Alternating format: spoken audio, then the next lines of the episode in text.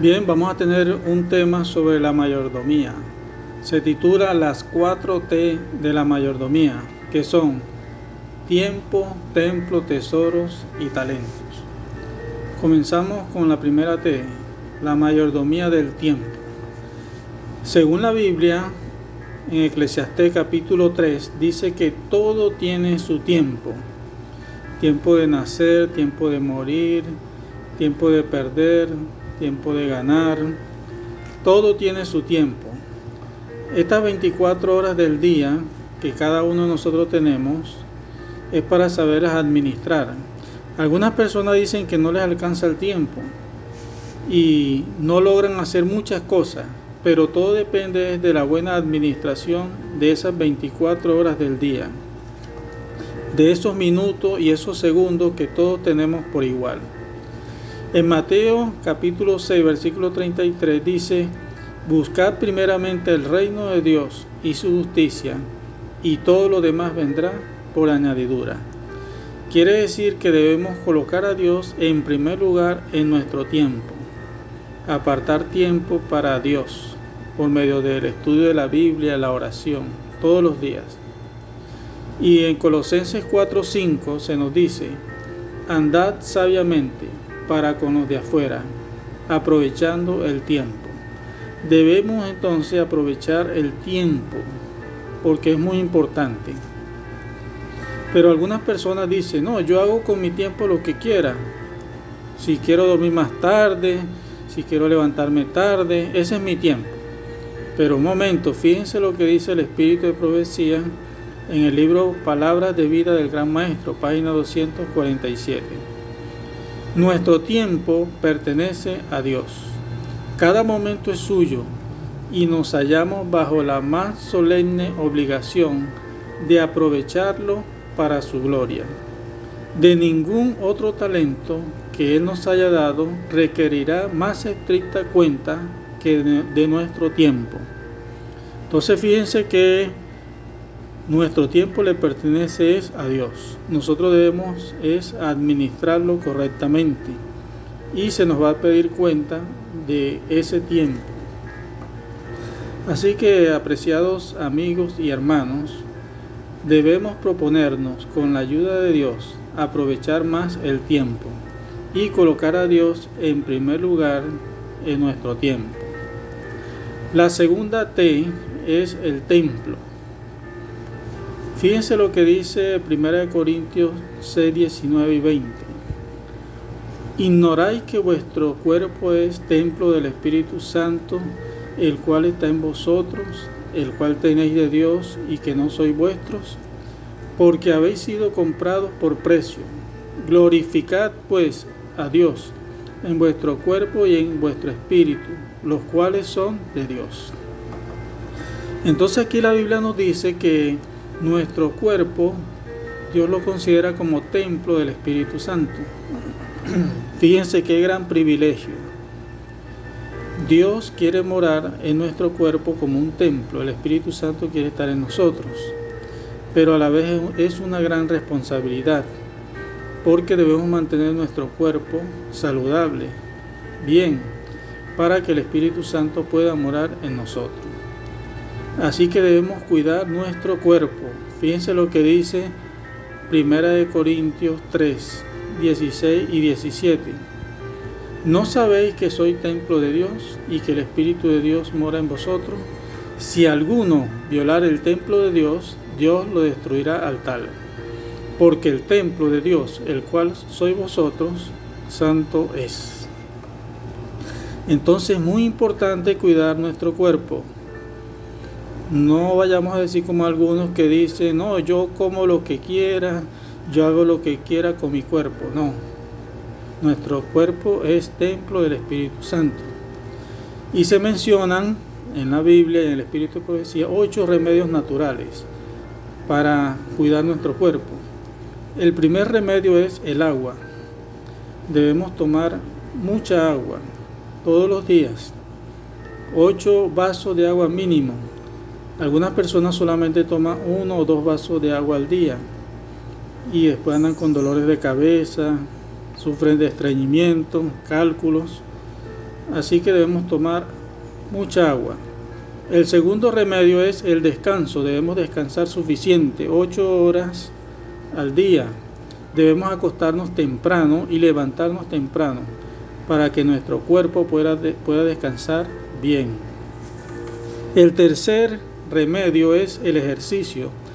Debemos movernos para vivir, hacer ejercicio, eh, caminar, trotar, jugar con los hijos, hacer oficio del hogar, movernos. El cuarto remedio es la luz solar, tomar luz solar, pero muy temprano del día o ya al atardecer. El quinto remedio es aire puro, buscar eh, en los lugares donde podamos respirar el aire más puro. El remedio número 6 es la nutrición.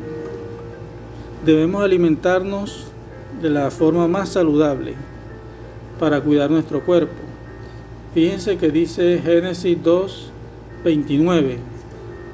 Y dijo Dios, he aquí os he dado toda planta que da semilla, que está sobre toda la tierra, y todo árbol en que hay fruto y que da semilla, os serán para comer. Allí se menciona entonces la dieta original de Dios, que las verduras, los vegetales, los granos, las frutas.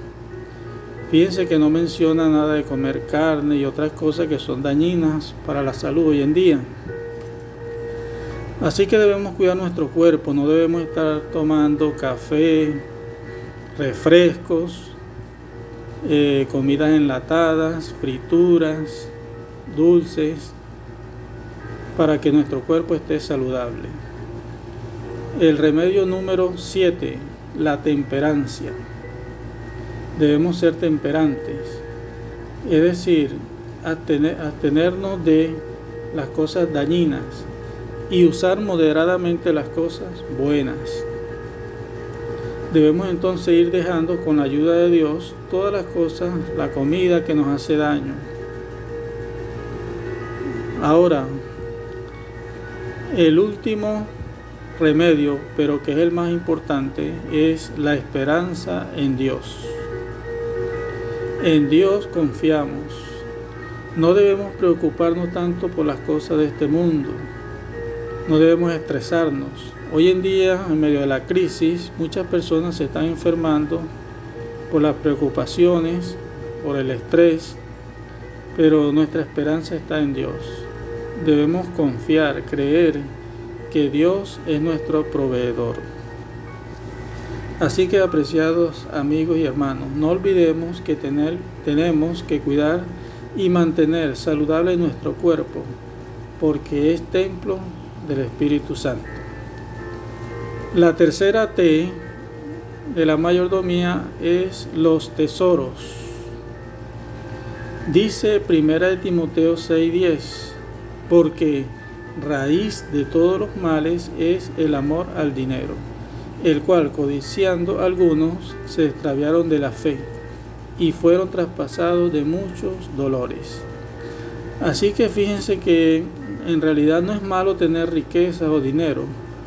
El mal consiste en poner nuestro corazón en ellas, en el dinero, en, las cosas materiales. Y en el plan de Dios acerca de los tesoros, vemos que en la Biblia se menciona en Levítico 27:30, dice lo siguiente, y el diezmo de la tierra, así de la simiente de la tierra como del fruto de los árboles, de Jehová es, es cosa dedicada a Jehová. Fíjense que aquí Dios establece que el 10% de los frutos del ingreso son de Él. Y en Malaquías 3.8 se menciona una advertencia muy fuerte. Dice allí, robará el hombre a Dios, pues vosotros me habéis robado. Y dijiste, ¿en qué te hemos robado? En vuestros diezmos y ofrendas. Así que esta advertencia es muy fuerte y debemos tomarla en serio. Dios pide entonces en su plan que ideó que le devolvamos el 10% de nuestros ingresos, que si no lo hacemos nos considera como ladrones. Pero también incluye que debemos devolver las ofrendas a Dios. Fíjense lo que dice, ¿para qué se va a utilizar esos diezmos? 1 Corintios 9:14 dice, Así también ordenó el Señor a los que anuncian el Evangelio que vivan del Evangelio. Así que cuando nosotros vayamos a devolver los diezmos y las ofrendas, la Biblia nos menciona cómo debemos hacerlo. Segunda de Corintios 9:7 dice, cada uno dé como propuso en su corazón, no con tristeza ni con necesidad, porque Dios ama al dador alegre. Así que este mandamiento también trae promesas. Malaquía 3:10 dice, traed todos los diezmos al alfolí y hay alimento en mi casa. Y probadme ahora en esto, dice Jehová de los ejércitos, si no os abriré las ventanas de los cielos y derramaré sobre vosotros bendición hasta que sobreabunde.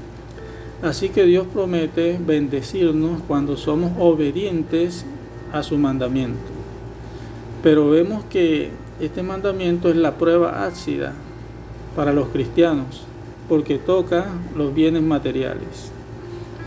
Pero Dios desea en este plan que nosotros dejemos el egoísmo y que seamos sus colaboradores en la predicación del Evangelio. Que dependamos de Él y no de nuestros bienes materiales. Que no estemos pendientes del dinero, o de las cosas de este mundo, sino que nuestra mirada esté en el cielo. Así que, apreciados amigos y hermanos, tenemos que devolver a Dios los diezmos y las ofrendas de acuerdo a sus bendiciones que nos ha dado a nosotros. La cuarta T es los talentos. En la Biblia se menciona la parábola de los talentos. En el libro de Mateo capítulo 25 y el versículo 15 dice, a uno dio cinco talentos y a otros dos y a otro uno, a cada uno conforme a su capacidad. Y luego se fue lejos.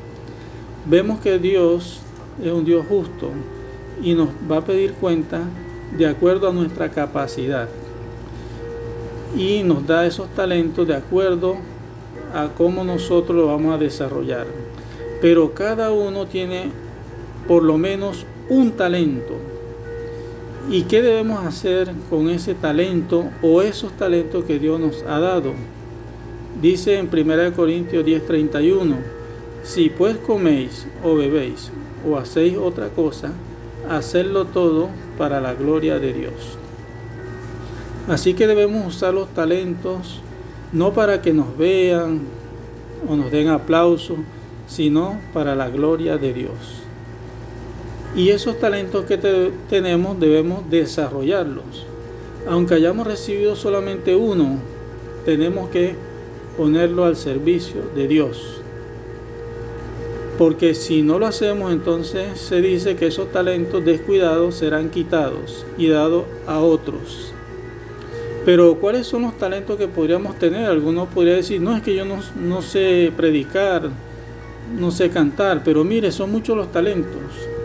Está el canto, la predicación, visitar a los enfermos, el ministerio de oración, ayudar a los pobres, dar estudios bíblicos, servir a los demás, eh, servir a Dios también con nuestro trabajo, en, en la calle, en cualquier cosa o parte donde estemos. Así que recuerden, tenemos que servir y honrar a Dios por medio de nuestros dones y talentos. Dios quiera que nosotros podamos ser fieles mayordomos a Dios con nuestro tiempo, nuestro templo, nuestros tesoros y nuestros talentos. Que el Señor nos bendiga.